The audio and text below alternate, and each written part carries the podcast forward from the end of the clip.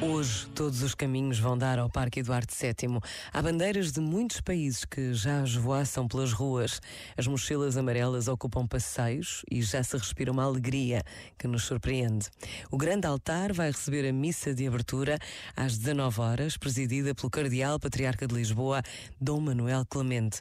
Todos estamos convidados para um dia inesquecível, um dia de dar graças a Deus. Pensa nisto e boa noite. Este momento está disponível em podcast no site e na app.